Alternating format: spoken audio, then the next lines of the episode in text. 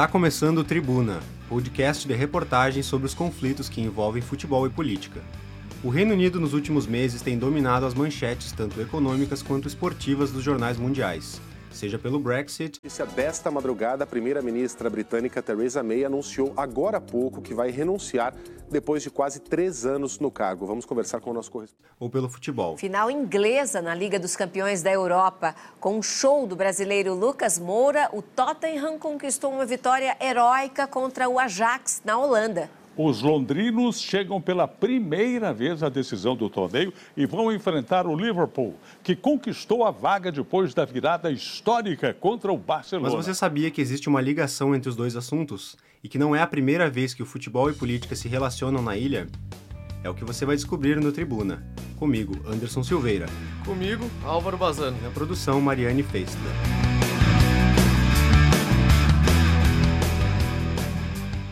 Brexit é o processo que visa a saída do Reino Unido da União Europeia. O projeto foi aprovado em um plebiscito em 23 de junho de 2016. A maioria dos eleitores, 52% contra 48%, decidiu que o país deveria deixar o bloco.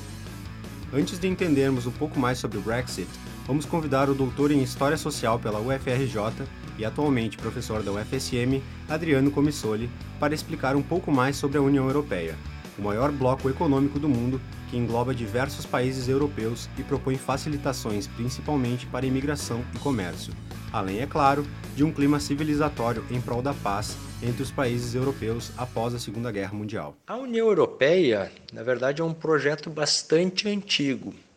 Ela é hoje uma união econômica, conta com 28 Estados membros, né? seriam 28 países, e a União Europeia, na verdade, é uma série de tratados para facilitar a produção e a circulação de mercadorias e de pessoas.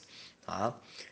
Esses tratados eles começam a ser negociados e começam a ser assinados logo após a Segunda Guerra Mundial.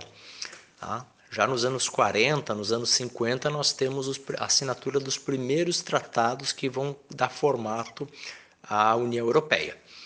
Hoje, os cidadãos da União Europeia, eles têm uma identidade, como se fosse uma carteira de identidade em comum, né, a identidade europeia, pelo qual eles podem circular pelo espaço dos países que, que assinaram o Acordo de Schengen. Tá? É um tratado diplomático que permite a livre, a livre circulação.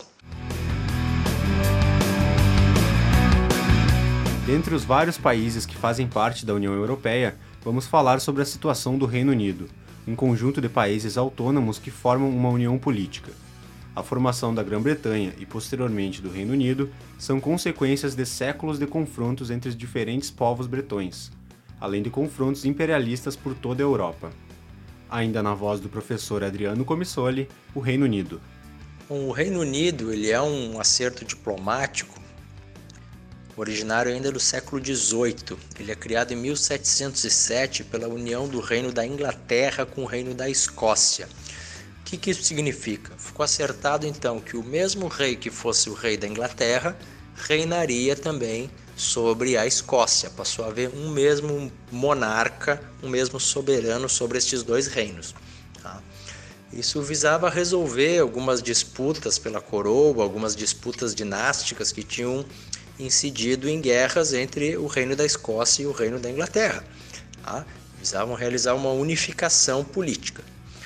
Agora, eu acho que mais importante do que a formação do Reino Unido, que hoje é conhecido então como Reino Unido da Grã-Bretanha e Irlanda do Norte, tendo por participantes a Inglaterra, a Escócia, o país de Gales e a Irlanda do Norte. Mas acho que mais importante que a formação do Reino Unido é o estabelecimento do Império Britânico, que é algo um pouquinho diferente. Então, o Reino Unido se refere a esses quatro países que eu comentei, enquanto o Império Britânico ele menciona, né, ele se refere a, ao domínio que o Reino Unido teve sobre colônias em outros continentes, especialmente na África e na Ásia. O Império Britânico ele pode ser datado mais propriamente do século XIX então a gente tem a gente tem a atuação do Reino Unido não somente na Europa, mas em, em, em vários pontos tá? pontos chaves do, do globo, né? do mundo. E isso visa controlar a produção e a circulação de mercadorias. Tá? Certas é, matérias-primas são buscadas nesses territórios africanos e asiáticos, certos produtos e certos é, mercados se procuram atingir com isso. A história do Reino Unido é composta por conflitos sociais e políticos, e esses conflitos se cruzaram com o esporte em diversos momentos. Os britânicos são os precursores do futebol e o esporte foi o expoente de debates que impactaram na realidade do bloco. Nos anos 80, o surgimento dos hooligans marcaram a história do futebol. Jovens de todo o Reino Unido utilizaram o esporte como forma de levarem suas vidas. Como definiu o economista inglês Dennis Patrick O'Brien em 1992, o hooliganismo era o resultado do colapso geral da autoridade britânica e da ineficácia das diferentes instituições socializadoras, família, escola, igreja, etc. Para entrarmos mais a fundo no futebol, nossos convidados são Felipe Figueiredo, graduado em História pela Universidade de São Paulo, além de roteirista e locutor dos podcasts Xadrez Verbal e Fronteiras Invisíveis do Futebol, e Bruno Bonsante, jornalista e editor-chefe do site Trivela. Primeiramente, Felipe. No final dos anos 1980 é quando uh, o Reino Unido está no momento ali saindo de uma recessão, né? ainda uh, era o governo Margaret Thatcher. A Margaret Thatcher é uma figura né, que uh, ela foi a primeira líder mulher do Reino Unido pelo Partido Conservador. Ela é uma figura que até hoje é muito divisível em alguns círculos britânicos e especialmente as torcidas de futebol britânicos são quase unânimes em condená-la, né? Em, em, cantos ofensivos contra ela e, e tudo mais. Nesse período, né, 89, ela estava com seu prestígio em baixa, tanto que no ano seguinte, 1990, ela enfrenta um voto de desconfiança do próprio partido, né, um voto, é um desafio de liderança, na verdade, não é nem um voto de desconfiança. Ela é substituída no poder pelo John Major, que era do Partido Conservador, ou seja, ela é substituída pelo próprio partido. Uh, os anos 80, como são esse cenário de crise econômica no Reino Unido, uh, é um cenário né, em que nós temos o crescimento tanto do movimento punk quanto do hooliganismo, né, que eram o quê? Eram os jovens britânicos das periferias urbanas, uh, desempregados ou, ou, com poucas esperanças no futuro, que basicamente é, é, viam no futebol né, uma maneira ali de, de ter uma atividade na vida, de ter uma, uma relação social com outras pessoas. Né? Os anos 80 foram um ano de muito desemprego no Reino Unido, nesse né? cenário de crise. Uh, parte dessa crise era responsabilizada na própria Margaret Thatcher, né? especialmente o desemprego na área carvoeira. Né, e na área da indústria pesada, que afetou justamente, especialmente a região de Liverpool, né, Liverpool e Manchester, é, são duas cidades ali da primeira revolução industrial, tá, que vão sofrer muito nesse processo. Então, o desastre de Hillsborough foi um coquetel político muito grande, né, em, em que você tinha ali pessoas mortas, você tinha hooliganismo, relação com a polícia, né, a própria questão ali do, dos torcedores nos estádios né, serem muito comprimidos e, e, e ter um, uma relação extremamente é, é, hostil em relação à mídia, em relação à polícia, é, conflitos entre hooligans e policiais, conflitos entre hooligans de times diferentes. Então foi certamente né, o maior episódio. Além de todos os conflitos envolvendo torcidas rivais e confrontos com a polícia, alguns acontecimentos marcaram o tamanho do hooliganismo. A tragédia de Heysel foi uma das mais relevantes desse período. O futebol inglês, apesar de todos os problemas com o hooliganismo, vivia uma era de ouro dentro de campo, dominando a Europa com incríveis sete campeões em oito anos, no período de 77 a 84, liderados pelo Liverpool com quatro títulos nesse período. Mas o que houve em 29 de maio de 85 expôs aos olhos do mundo a grave crise de violência que assolava o futebol inglês.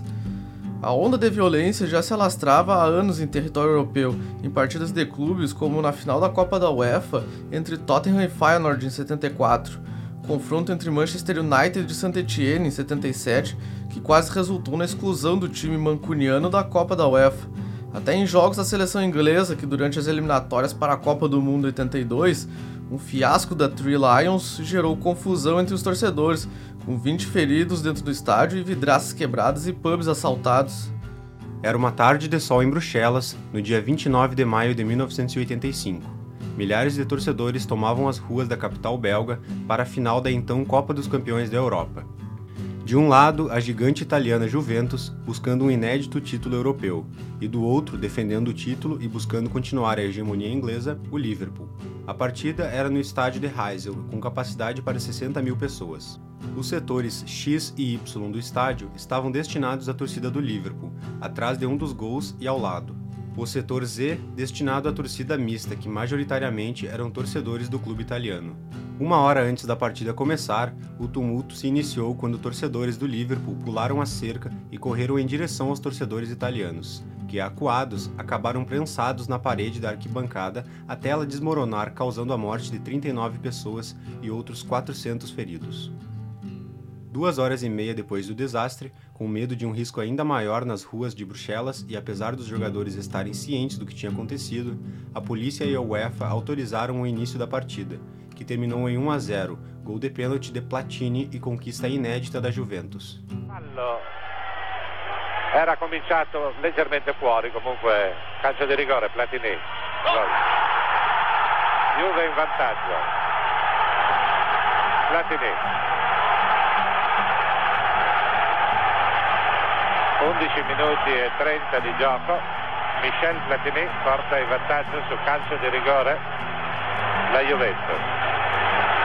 Nick Hornby, em seu célebre livro Febre de Bola, retrata o sentimento de um homem médio britânico tentando explicar a cultura da violência dos estádios britânicos para seus alunos italianos. Aqui, empresta a voz ao amigo Darley Souza, do curso de filosofia da UFSM. O pessoal sabia, claro, da minha história com futebol, o assunto parecia, de alguma maneira, surgir do nada nas aulas de conversação. De modo que, quando os alunos italianos, na tarde de 29 de maio, se queixaram de que não tinha TV e por isso não poderiam assistir a Juve ganhar do Liverpool na final da Copa dos Campeões da Europa, a ser disputada naquela noite, me ofereci para voltar no horário da partida e abrir a escola para vermos juntos. Havia pencas de jovens lá quando cheguei, sendo eu o único não italiano no lugar. Fui levado pelo antagonismo festeiro deles e por um vago senso de patriotismo, a me tornar um torcedor honorário do Liverpool só por aquela noite. Quando liguei a TV, o Jimmy Hill e o Terry Venables ainda estavam naquela conversa de começo de transmissão, então deixei o som baixo para que os alunos e eu pudéssemos conversar sobre o jogo, e escrevi algumas palavras do jargão do futebol no quadro negro enquanto esperávamos o apito inicial. Mas, depois de um tempo, com o papo já morrendo, eles quiseram saber por que a partida não começava e o que estavam dizendo os apresentadores ingleses, e só então fui entender o que estava acontecendo. De modo que precisei explicar para um grupo de belos jovens italianos e italianas que, na Bélgica, os hooligans tinham causado a morte de 38 pessoas, na maioria torcedores da Juventus. Não sei como teria me comportado se tivesse assistido o jogo em casa. Teria sentido a mesma raiva que senti naquela noite na escola, o mesmo desespero, a mesma terrível e nauseante vergonha. Não sei se teria sentido a mesma necessidade de me desculpar uma, duas, várias vezes, embora talvez devesse. Na intimidade de minha sala, certamente teria chorado com a estupidez aquilo tudo, mas na escola não podia. Acho que pensei que seria um pouco hipócrita o inglês chorando na frente de italianos na noite da tragédia em Heysel. As consequências do desastre a nível europeu seriam um banimento imposto pela UEFA de 5 anos aos clubes ingleses e 6 para o Liverpool, e um longo relatório do governo britânico culpando as torcidas e a bebida pela violência nos estádios, levando a reformas significativas com a adição de grades e alambrados nas canchas inglesas. Em documentário produzido pelo Canal 4 da Inglaterra sobre os 30 anos da tragédia, o bombeiro britânico conduziu uma investigação sobre as causas do incidente não culpa os hooligans pelo desastre, e sim as más condições do estádio e a falta de preparo da polícia para receber uma partida deste tamanho. It does seem to me that the truth has not been stated in this case because whilst I emphatically say now that I do not condone any form of hooliganism whatsoever. Parece para mim que a verdade não foi relatada nesse caso. Porque eu digo enfaticamente agora que eu não condeno qualquer forma de hooliganismo nas mortes. No meu ponto de vista, é totalmente acusável e espantosa a situação do estádio. O estádio não estava preparado para receber uma partida de futebol. Os postes e as barreiras que seguravam a torcida estavam com concreto exposto e eles não poderiam segurar um público normal. A pressão na parede que desabou e matou uma boa quantia de gente, a parede não poderia suportar quantidades moderadas de torcedores. E o que mais me chocou foi uma grande cabana no topo da arquibancada, que além disso, ali embaixo estavam guardados uma grande quantia de canos de plástico. O tamanho e o comprimento eram absolutamente ideais para ser usados como armas. Você pode imaginar um cano de 90 centímetros e um de 3,70 metros? Era absolutamente inacreditável. Era só uma prévia do que viria a acontecer quatro anos depois.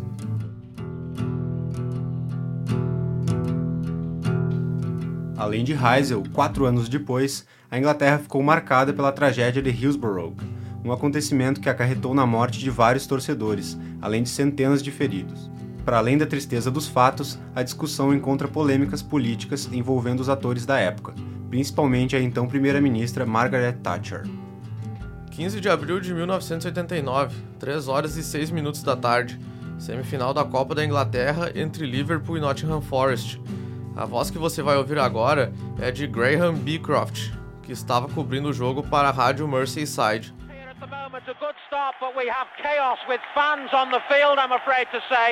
Now, just when uh, Liverpool supporters have had the inkling of a chance to get back into Europe, we've got problems because the police have been guiding spectators out of the end away to my left-hand side, and some of those spectators have spilled onto the field, and one or two of them look rather the worse for drink, but clearly something has gone badly wrong at that end of the ground where the Liverpool supporters are. The game has been stopped, nothing is happening, the players are moving towards the centre circle. Esse foi o momento em que a partida foi paralisada quando torcedores pularam a arquibancada Leppings Lane em direção ao campo. Que se viu foi um desastre que mudaria para sempre os rumos do futebol inglês e levaria ao choque entre famílias desamparadas procurando justiça, um governo que tratava as torcidas e os trabalhadores como animais e uma polícia que demorou décadas para assumir a culpa do ocorrido, colocando nos mortos a culpa de suas mortes. O áudio que você ouve é da torcida do Liverpool em Enfield pedindo justiça às 96 vidas perdidas do desastre. Hillsborough protest or the Kelvin McKenzie protest is still going on in the Cop stand. They've said they'll last for six minutes.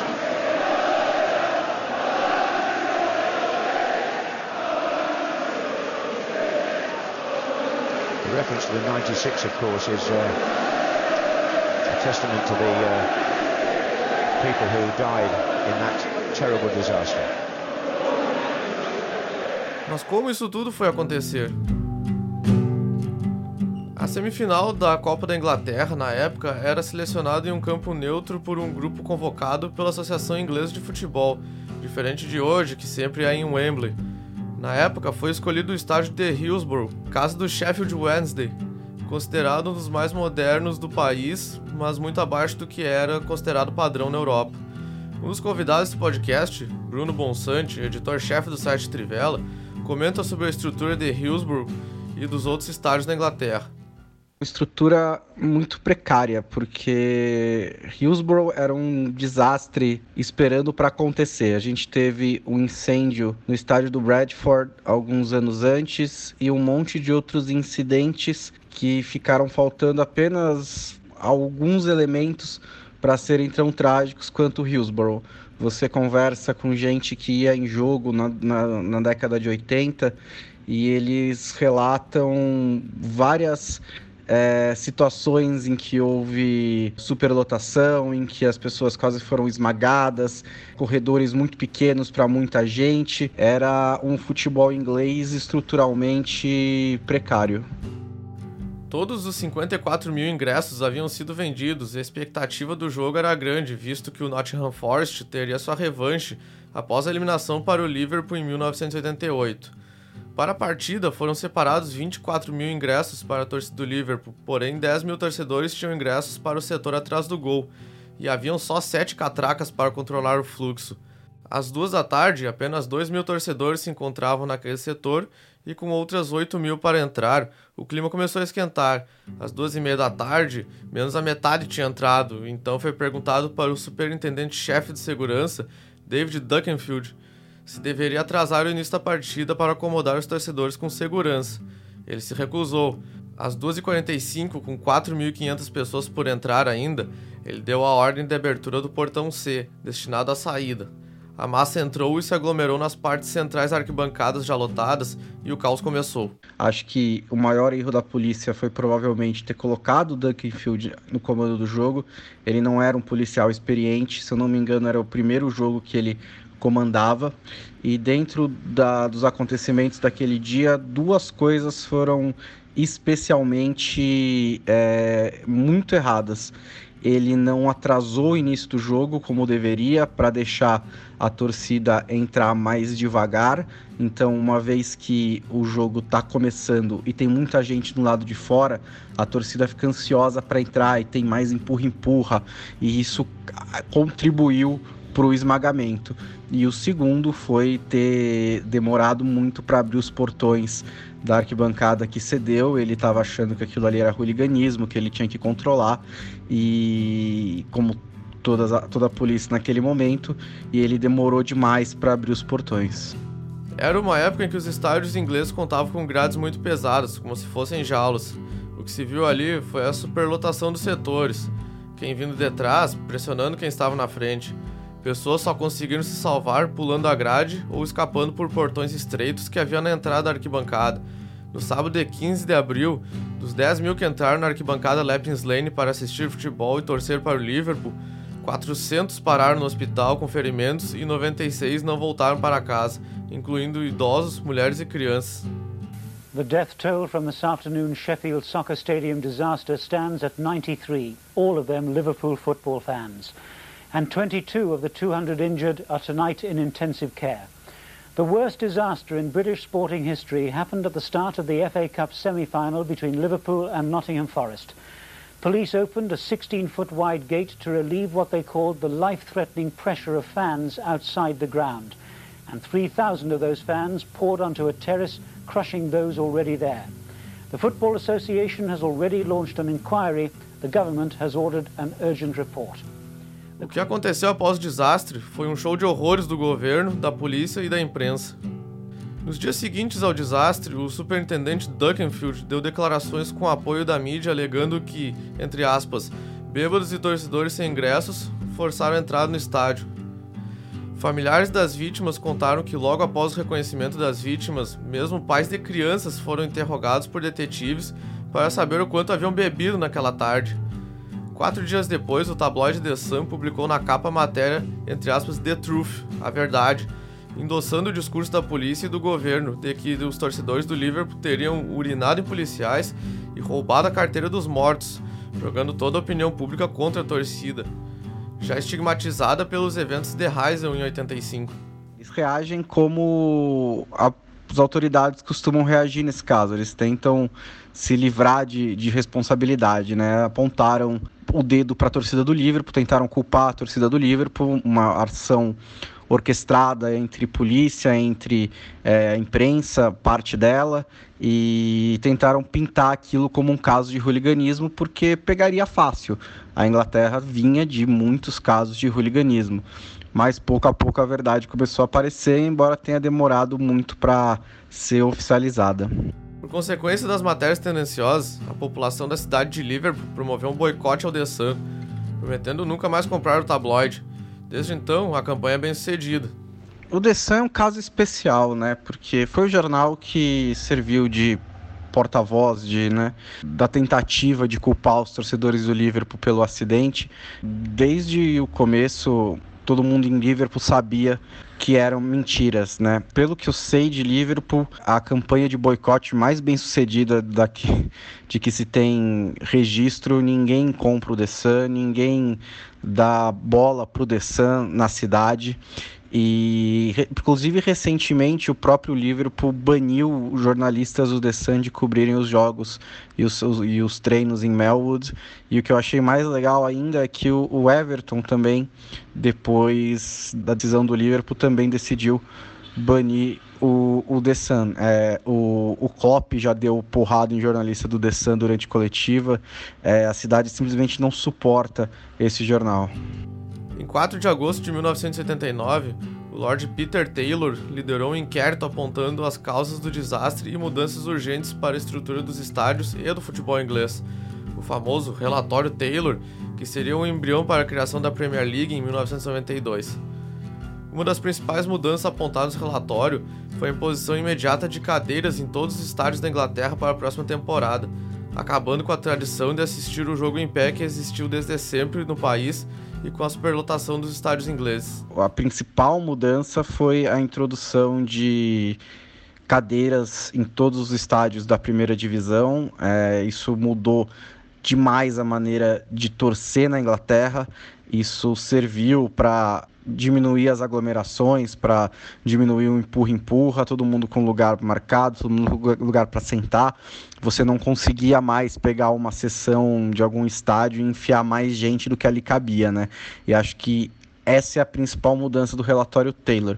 Eu só pondero que 30 anos depois, e já há essa movimentação, embora até mesmo algumas famílias de falecidos em Hillsborough é, sejam contra, há uma movimentação para que retorne ao futebol inglês um pouco da cultura de torcer em pé, né? Pelo menos alguns setores em que isso seja permitido, porque ao mesmo tempo em que, sem dúvida, melhorou a estrutura dos estádios e que, sem dúvida, diminuiu o, o risco drasticamente de acontecer outro desastre como Hillsborough ou como Bradford, e é do mesmo jeito que também diminuiu o próprio hooliganismo dentro dos estádios, os estádios também ficaram mais elitizados e um pouco mais frios.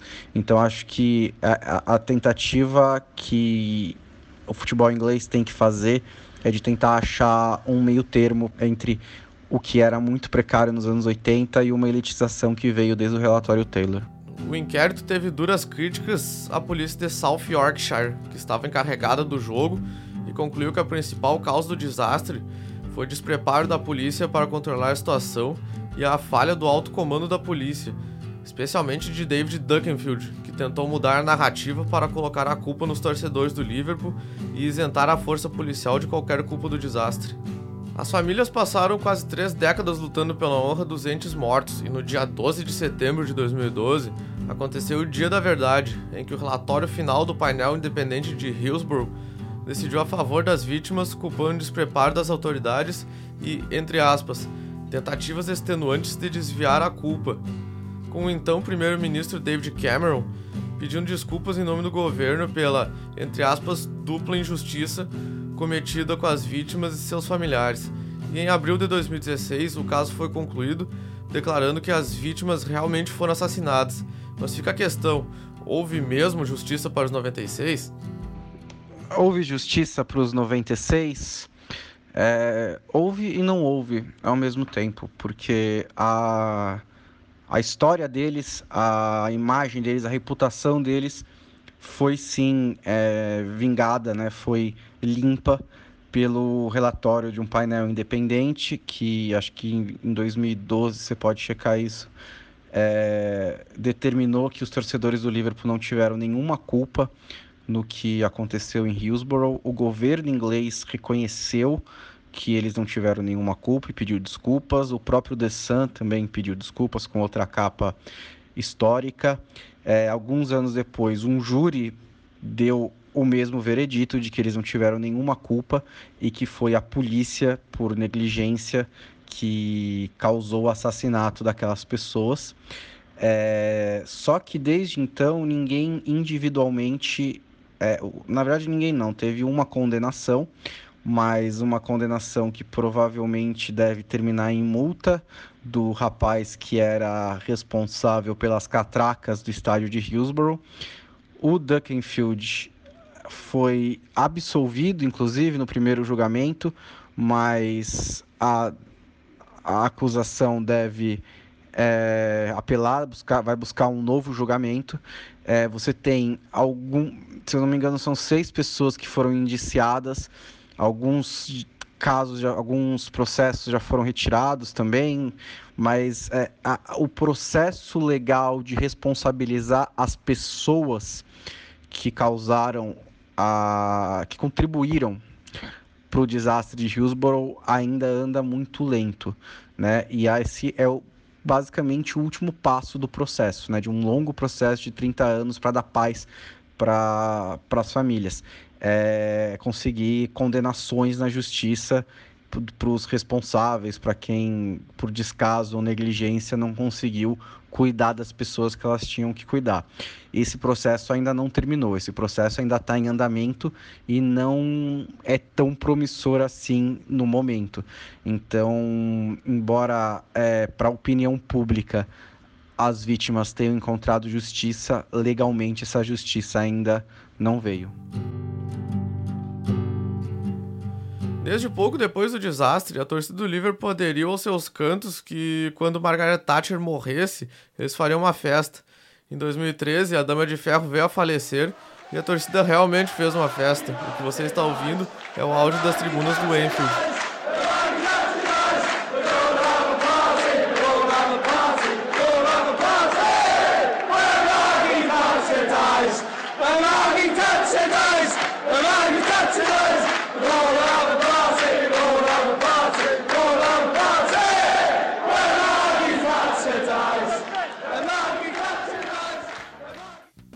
A maior liga de futebol do mundo atualmente é consequência direta do hooliganismo e das tragédias que já comentamos. Além da Premier League, o Reino Unido ainda conta com outras várias ligas, a se destacar a Championship, que é a segunda divisão inglesa, a escocesa Ladbrokes Premiership, a Danske Bank Irish Premiership da Irlanda do Norte e a Premier League galesa, que foi criada na temporada 1992-1993 e por ser tão recente foi rejeitada pelos principais clubes do país, que já jogavam pela liga inglesa. O Cardiff City foi um deles e atualmente foi rebaixado da Premier League para a Championship inglesa, jogando juntamente com o Swansea City, que também é uma equipe do país de Gales. O campeonato inglês ele tem uma, né, uma regra que estabelece que, uh, com a ideia ali de que só os melhores de cada país possam jogar na Inglaterra, uh, cada jogador tem que ter cumprido uma cota de jogos pela sua seleção nacional nos últimos anos. Né? Então, jogadores que não sejam os melhores dos seus países, supostamente, não podem jogar na Inglaterra. Eu digo supostamente porque isso também acaba se tornando um critério subjetivo. Né? Às vezes um jogador não joga pela sua seleção por outros motivos, porque não quer, porque não se dá bem com o treinador, porque o treinador não, por algum motivo não convoca, enfim. Então, quando a gente olha né, para o futebol inglês, nós temos ali aquele jogador de nível mediano que é italiano, espanhol, alemão, polonês, romeno, o que for, e que joga ali num, num, clube, né? Muitos, inclusive, jogam nos clubes na metade de baixo da tabela, jogam na segunda divisão, onde as regras para jogadores estrangeiros são ainda mais rígidas, né? Com a ideia ali de deixar reservado para os jogadores britânicos. Então é possível, né?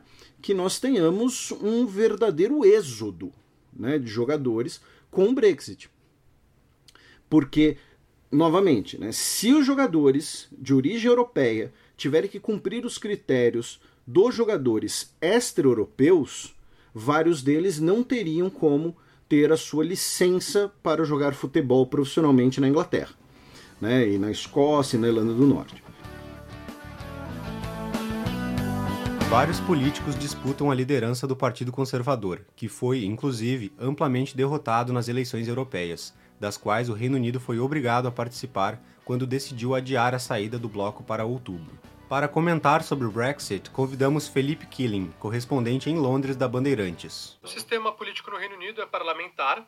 Você tem dois partidos que dominam, que é o Partido Conservador e o Partido Trabalhista.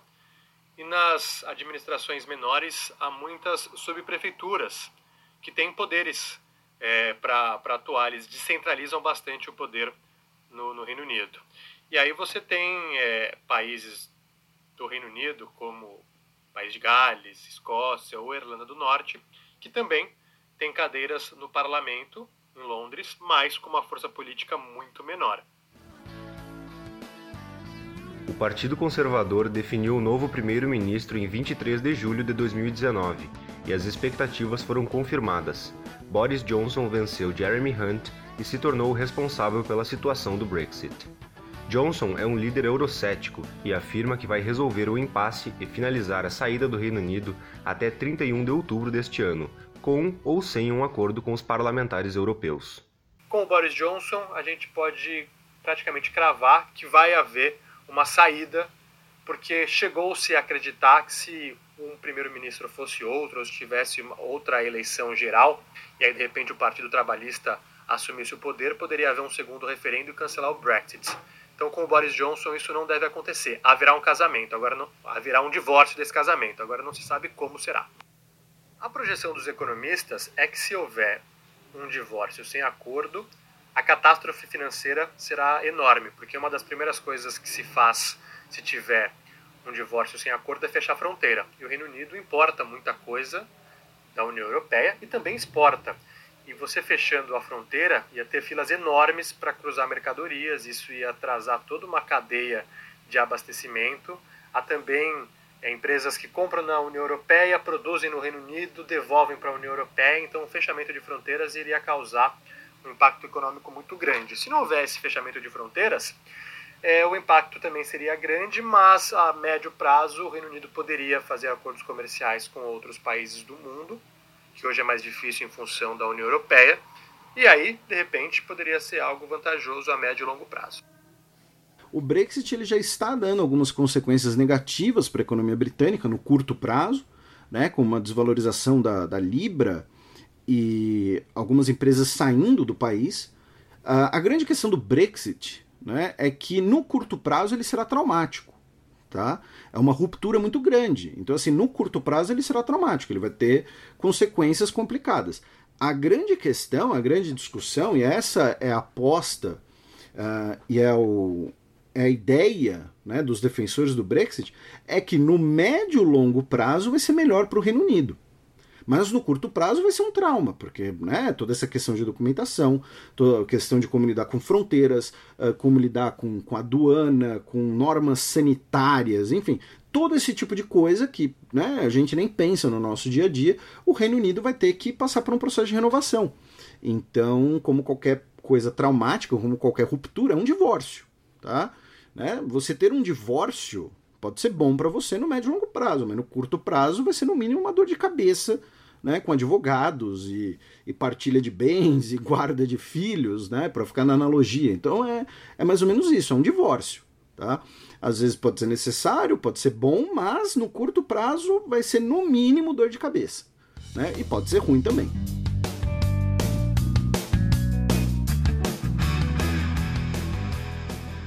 Hoje, dia 9 de agosto de 2019, o Brexit ainda é um impasse no Reino Unido.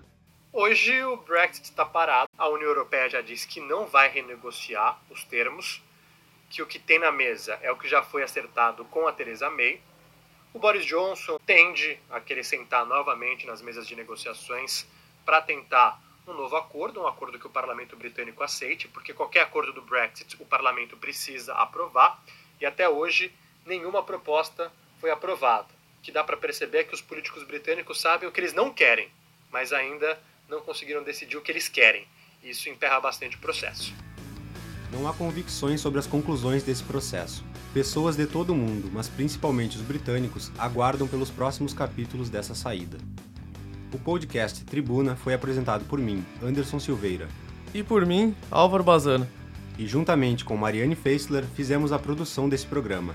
Agradecemos a participação de Adriano Comissoli, doutor em História Social pelo FRJ, Bruno Bonsante, editor-chefe do site Trivela, Felipe Figueiredo, apresentador do podcast Xadrez Verbal, e Felipe Killing, correspondente internacional pela Rede Bandeirantes. Também agradecemos ao Laboratório de Experimentação em Jornalismo da UFSM, ao Estúdio 21 e a todos os ouvintes. Até mais!